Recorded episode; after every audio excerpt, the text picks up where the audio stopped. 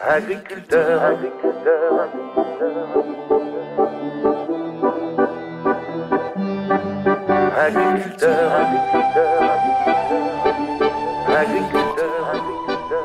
Voici Zoom avec cette semaine le monde paysan par le grand bout de la lorgnette pour élargir le champ de la réflexion et de l'action.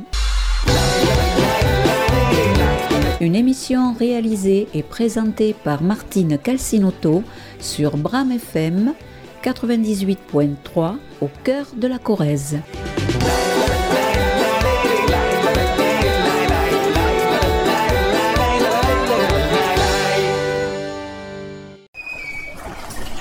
Cette semaine, je vous propose de découvrir la spiruline fraîche, une spiruline 100% naturelle produite dans la ferme d'Éric Constant, une spiruline artisanale, une occasion pour découvrir la spiruline. Donc la spiruline exactement, c'est une, euh, on appelle euh, souvent, on voit marqué microalgue ou algue. La spiruline exactement, c'est une cyanobactérie. C'est une, bactérie donc qui se développe donc dans une eau qui est euh, saumâtre, donc elle peut pas se développer en mer, hein, absolument pas. Donc elle se développe à l'état naturel dans des lacs euh, qui au niveau de l'équateur à peu près. Donc il y en a au Tchad, il y en a en Inde et un en Amérique. Euh, et après c'est que dans des bassins artificiels comme ceci. Voilà. Et en plus elle, elle vit dans une eau avec un pH entre 10 et 11. Donc très basique. Voilà. En dessous, en dessous de 9,5, euh, elle va pas survivre. Et au-dessus de 11, 11,5, c'est pareil, c'est dangereux pour elle, elle va pas vivre. Donc après, pour avoir des conditions optimales, on va dire, pour, euh, pour qu'elle se développe, il faut qu'il y ait assez de luminosité, donc la photosynthèse, hein, comme toute algue ou microalgue. Et après que l'eau, soit à une température entre 25 et 35 degrés. Voilà. Donc c'est pour ça que c'est sous serre. Sous serre. Alors il faut certes, il lui faut de la lumière, mais pas trop non plus. C'est pour ça qu'il y a des filets d'ombrage. Euh, parce que trop de soleil, celle que vous voyez à la surface là, ça peut la, la brûler. Voilà, tout le vert que vous voyez en surface là, c'est de la spiruline. hein. Voilà, ce sera jamais plus gros, ça fait 50 microns la spiruline en gros. D'où les roues à aubes qui permettent de la, de la brasser. Donc celle qui est dessus va passer dessous et vice versa. Comme ça, ça va permettre à celle de dessous ben, de voir la lumière et de pouvoir se développer et, euh, et ainsi de suite. Quoi. Ce qu'on voit là, c'est des amas de spiruline. Il y en a peut-être euh, des, mi- il y en a des milliers et des milliers sur ces petits morceaux là. Et quand la température extérieure euh, est très chaude, Alors, euh, elle s'adapte jusqu'à un certain niveau, jusqu'à un certain moment. Donc moi, quand il fait vraiment trop chaud, j'ouvre les sur les côtés, j'ouvre les serres là, pour que ça ventile, ça ventile. Et après, euh, et après euh, l'après-midi, vraiment, si vraiment l'eau monte à au-dessus de 38 degrés, euh, je viens et je, pulvérise un petit peu euh, d'eau, euh, d'eau par-dessus pour refroidir un petit peu. C'est souvent, on va dire, de 14 heures, entre 14 et 16 heures au maximum, où c'est que là, la température de l'eau peut arriver à. Mais si le matin, déjà le matin, en plein été, l'eau, elle va être à. Ça paraît pas, mais quand même, la nuit, ça baisse, hein, la température baisse quand même. hein. Donc, en ouvrant pour que ça ventile. Donc, le matin, si l'eau est à 28-29, euh, vers 14 heures, elle va monter, elle va être à 32-33. Donc, euh, à laissant ouvert, ça permet de, de le tenir maximum à 35, pas plus. Quoi. une spiruline 100% naturelle produite dans la ferme d'Éric Constant. La production est saisonnière. On attaque, euh, donc j'ai attaqué là, euh, on va dire euh, fin avril, début mai, où je faisais une récolte par semaine, euh, voilà, et encore des fois tous les 15 jours, pour après progressivement monter à une récolte par semaine par bassin. Donc là j'ai quatre bassins. Euh, et plus, euh, plus on, on va vers la fin de saison, parce que l'hiver après je la garde, hein, elle, elle va rester dans ce bassin là. Et au printemps prochain, dès, dès lors qu'elle va commencer, il va y avoir assez de, assez de luminosité et de, et de chaleur. Donc, je vais préparer mes autres bassins et récolter une, une partie de celle-là pour ensemencer. Voilà. Et l'eau que vous utilisez, elle vient d'un puits ou? Alors l'eau ici, non, moi j'utilise l'eau de, ville. Voilà. Parce que euh, avec une chaleur comme ceci, sous serre à plus de 40, je mets l'eau, je prépare mon milieu. Donc euh, il faut un petit peu de sel pour, que, l'eau soit un petit peu saumâtre. Et après, je vais mettre ma spiruline. J'attends à peu près euh, 7-8 jours. Donc tout est fermé. Donc ici dedans, ça monte à 60 degrés. hein, euh. Donc à 60 degrés, euh, tout va s'évaporer. Si- S'il y a un peu de chlore ou un peu de javel dans, dans l'eau de ville, euh, ça va s'évaporer. Alors la spiruline, en se développant, elle fait monter le pH. elle. Pour réguler le pH, hein, on régule avec du bicarbonate de sodium. En fait, qui est à l'origine de la découverte de la spiruline? Il y a, il y a une soixantaine d'années maintenant, il y a un chercheur donc euh, belge qui, euh, qui s'est aperçu, lui et d'autres avant sûrement, mais euh, c'est lui qui a vraiment été vraiment allé chercher la spiruline là-bas. Ils se sont aperçus que la, la population autour du lac, eux, ils, étaient, ils, allaient bien, ils étaient en forme. Ils ne connaissaient pas ces problèmes de malnutrition comme on peut voir en Afrique ou même dans d'autres pays. Donc il est allé là-bas pour voir qu'est-ce qu'ils faisaient de spécial et tout ça. Et s'est aperçu qu'ils allaient dans ce lac et récolter donc la spiruline, ce produit qu'ils ne savaient pas exactement ce que c'était. Ils récoltaient ça, ils revenaient en bordure dans les pirogues, ils revenaient en bordure du lac, ils faisaient un trou dans le sable, ils vidaient cette pâte là, ils vidaient ça. Et après ça, donc euh, dans l'après-midi c'était sec. Et ça après ils le mélangeaient à leur, euh, à leur alimentation. Et voilà, donc il en a pris, il en a pris une bouteille d'un litre et demi, là, il en a pris, il l'a ramené ici euh, chez lui en Belgique. Et il a analysé, c'est là qu'il s'est aperçu que c'était très très complet. Quoi. Il y a énormément de choses dans la. D'où euh, d'où après, lui il a commencé à essayer de la, ben, multiplier quoi. Voilà. Et, euh, et petit à petit, ça s'est su et tout, et petit à petit, il, a commencé à y avoir des, producteurs en France. Alors, producteurs en France, les premiers, ça fait, on va dire, ça fait 10-12 ans maintenant, où il y en avait, euh, on va dire, 5, ou 6, quoi, tout juste. Et là, depuis 10 ans, donc, tous les ans, il s'en monte de plus en plus de producteurs. Donc, aujourd'hui, on doit être 150 à peu près. 150 producteurs. Donc, tous, c'est dans des bassins comme ceci artificiels.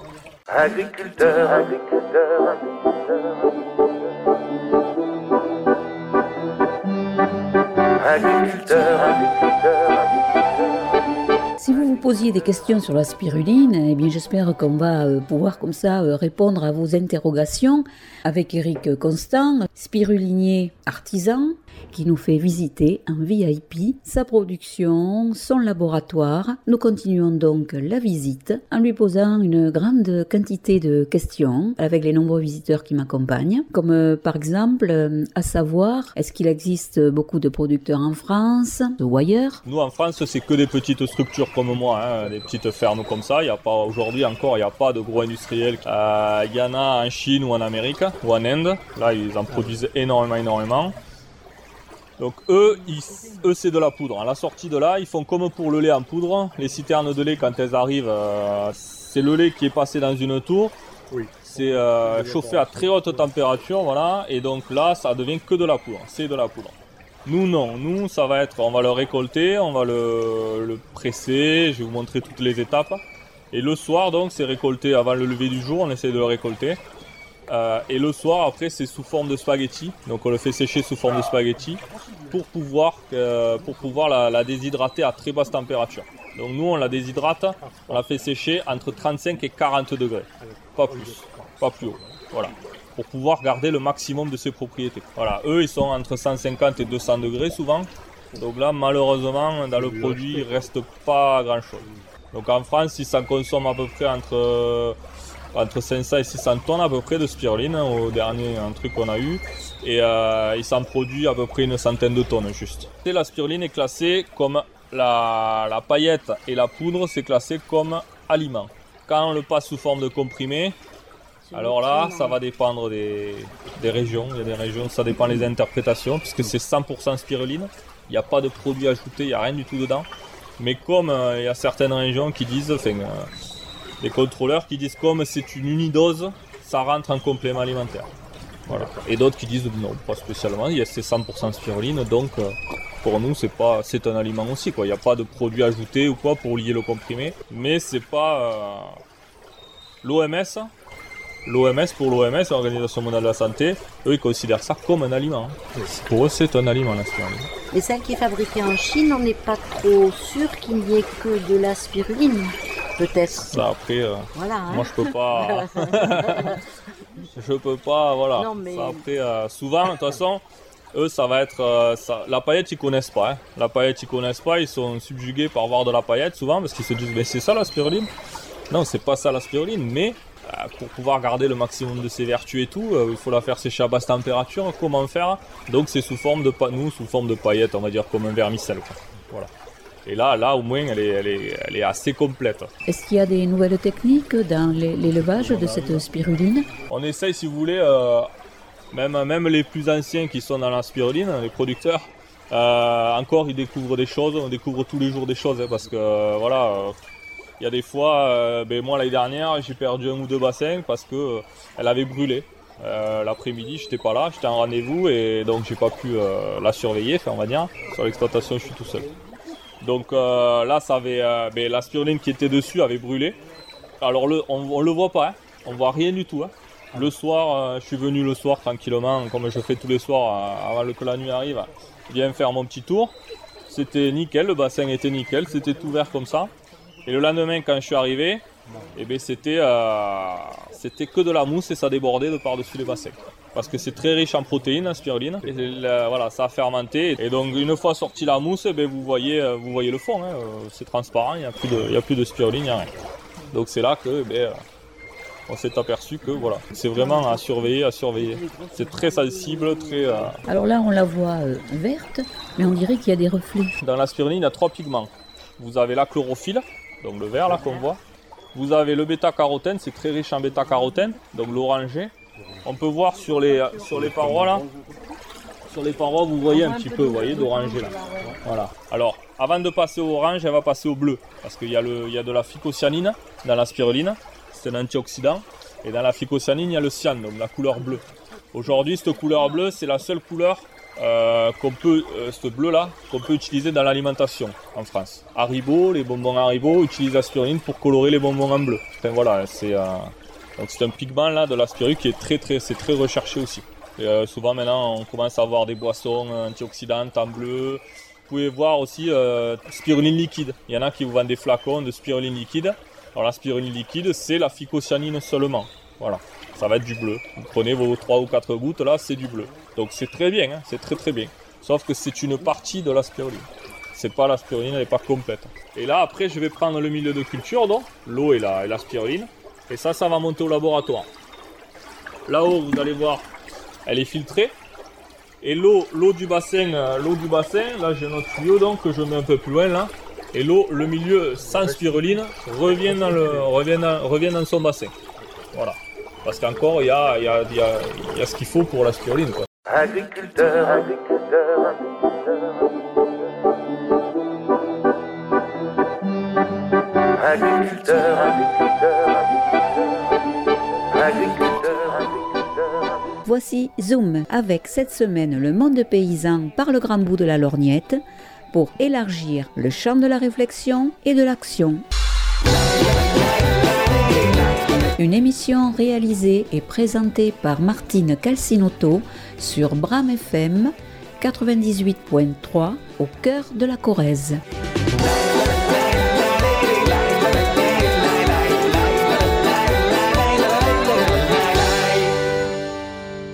Nous continuons notre visite en compagnie d'un public nombreux, une visite de la spiruline avec Éric Constant, artisan spirulinier. Donc moi je suis à peu près à 200, 250 mètres cubes là, j'ai euh, au niveau des bassins. Mais euh, euh, cette eau là, mais durant l'année, les bassins sont analysés aussi. Je fais analyser les bassins. hein. Voilà. Et la perte par évaporation, vous la chiffrez Dans l'année, je rajoute à peu près un peu moins que les, de- un peu moins de 200 cubes. Ça paraît pas, mais sous serre, euh, si on veut tenir les températures idéales, donc euh, entre 30 et 35 degrés, euh, ben, ça s'évapore quand même. hein. C'est pas mal, hein, ça s'évapore quand même. Donc euh, là, j'ai là j'ai euh, 180 mètres carrés. Ici, sur ce bassin-là, au total, j'ai 1000 mètres carrés. Si tous les jours il s'évapore un centimètre, c'est à peu près ça. hein. Donc euh, tous les jours, c'est un paquet à rajouter. Est-ce qu'il y a plusieurs euh, qualités de spiruline? Il y a plusieurs souches de spiruline. hein. Il va y avoir, on va, on va avoir la, les spiralées, celles qui sont très spiralées, donc ça fait comme un tire-bouchon là. Voilà. Il y a celles qui sont ondulées. Euh, il y en a, il y en a, il y en a plusieurs. Il y en a plusieurs. Là, il y a un, un collègue qui est un chercheur, euh, je ne me rappelle plus son nom, qui est euh, dans le sud de la France, qui a trouvé une spiruline en Camargue, donc il s'en développe une en Camargue, mais encore, enfin, euh, on va dire euh, tant mieux, mais il n'est pas arrivé à la, à la préserver dans un milieu artificiel comme ça. Alors s'il arrive à la cultiver, en fait, elle a, elle a tout ce qu'il faut, quoi. Elle est dans son milieu naturel. À Aujourd'hui, vraiment, c'est ce que beaucoup pensent, hein, pensent, même il y a des chercheurs qui le disent, hein, celle-là a la possibilité de se charger beaucoup plus en, en. Maintenant, il faut, je pense, encore, encore, encore euh, faire des recherches parce qu'il n'y a pas, on va dire, énormément, énormément de recherches. Avec la fédération française de a une fédération française euh, qui s'est montée, alors je ne vais pas dire de bêtises, mais il y a 7-8 ans. Et là, on commence à avoir, euh, à mettre en place des recherches et développements, enfin, pas mal de choses pour faire beaucoup de recherches sur la spiruline. Je suppose également que vous avez des contrôles réguliers. Moi, j'ai été déjà contrôlé deux fois par la DGCRF pour voir si tout allait bien au niveau laboratoire et tout. Après, il faut savoir qu'avant d'être vendue, la spiruline, elle, automatiquement, on n'a pas le droit de la vendre si elle n'est pas analysée au niveau microbiologique et tout ça, quoi. hein. Voilà, ça, Parce que au niveau du séchage, si c'est pas assez sec, eh bien, il peut y avoir un développement d'autres bactéries. Enfin, je veux dire, voilà, c'est. euh, Non, non. Moi, je fais contrôler ici au laboratoire euh, vétérinaire départemental. Alors il doit y avoir euh, également euh, une date de au péremption. Alors c'est un produit sec, euh, comme le café, les pâtes et tout ça. Donc après, euh, nous la date, de la date de péremption, on va dire, elle est la DLC, elle est de, elle est de deux ans. Euh, après, si le paquet n'a pas été ouvert ou quoi que ce soit, alors on l'a pas testé, hein, on l'a pas réanalysé derrière au bout des deux ans, parce que c'est des petites productions et enfin moi moi je les tiens pas, je, la tiens pas hein, ma production. J'arrive tout juste à faire le joint entre les deux saisons. Mais j'en ai consommé moi de la spiruline d'il y a 7-8 ans. euh, après peut-être qu'elle a perdu, hein, ça c'est clair. hein. Mais dire combien et tout, je sais pas du tout. Je vais pas vous dire. C'est encore. euh, peut-être qu'il y en a à la Fédé qui l'ont fait, qui l'ont analysé, mais ça je suis pas au courant, je sais pas du tout. D'autres questions pour ici, c'est parti? Nous allons continuer cette visite en VIP chez Eric Constant, spirulinier qui nous fait visiter actuellement tout son laboratoire et répond à toutes nos questions. Donc il faut savoir qu'en gros, pour avoir euh, un kilo de, spiruline sèche, il faut multiplier par 10. Donc ici, j'ai à peu près euh, 10 kilos de, 10 kilos de, de liquide, enfin de spiruline euh, en biomasse. Voilà. Donc par jour, j'arrive à en faire moi à peu près une dizaine de kilos, entre 10 et 15 kilos. Il y a des fois, je peux monter à 20 kilos. Là, pour avoir 20 kilos de sec, il faut à peu près ben, 200, 200 kilos de ça. Donc là, je presse à peu près euh, des 30, 30 litres, quoi, 30 kilos à peu près. Donc ça en fait, ça en fait quelques bassines. Euh, mais ce que j'essaye de faire, c'est de faire de grosses récoltes sur un bassin. Donc les, les récoltes sont déclenchées par, euh, on déclenche par rapport à la densité de spiruline qu'il y a dans l'eau. Je regarde voilà, par rapport à un disque de Secchi qu'on appelle. La spiruline, si toutes les conditions sont favorables, c'est-à-dire la luminosité, température de l'eau, elle se, développe de 20 à 25% par jour. En moyenne en France, on arrive à sortir par an, même si on va dire c'est par saison, mais nous on étale sur l'année, on va dire, par mètre carré de bassin, entre 700 et 800 grammes par mètre carré de spiruline sèche. Ceux qui sont très forts, ils arrivent à 1 kg. Alors j'ai des collègues dans le nord de la France qui eux malheureusement euh, par rapport à nous euh, il faut la chaleur de l'eau obligatoirement. Donc ils utilisent euh, des méthaniseurs et c'est là pour pouvoir chauffer. Ils chauffent toute l'année. il leur manque un petit peu de lumière donc ils ajoutent pour la lumière. Les meilleurs ils arrivent dans l'année ils sortent un kilo et demi. Mais l'investissement il est, il est énorme. Moi pour la première serre que j'ai montée là j'étais à peu près à 50 000 euros d'investissement. Eux la même surface de bassin, donc 360 mètres carrés, euh, il faut chauffage au sol, donc euh, les serpentins sous les bassins ici et là, euh, donc dans la béton et tout, ils en ont pour à peu près 250 000 euros. Pour récolter, pour récolter euh, 7 ou 8, même pas, même pas 500 grammes de plus, qu'on va dire. Donc, même eux, ils disent si on avait la chance de pouvoir avoir la possibilité de déménager, d'aller dans le sud, ça serait top, quoi. Agriculteur, agriculteur, agriculteur, agriculteur, agriculteur, agriculteur,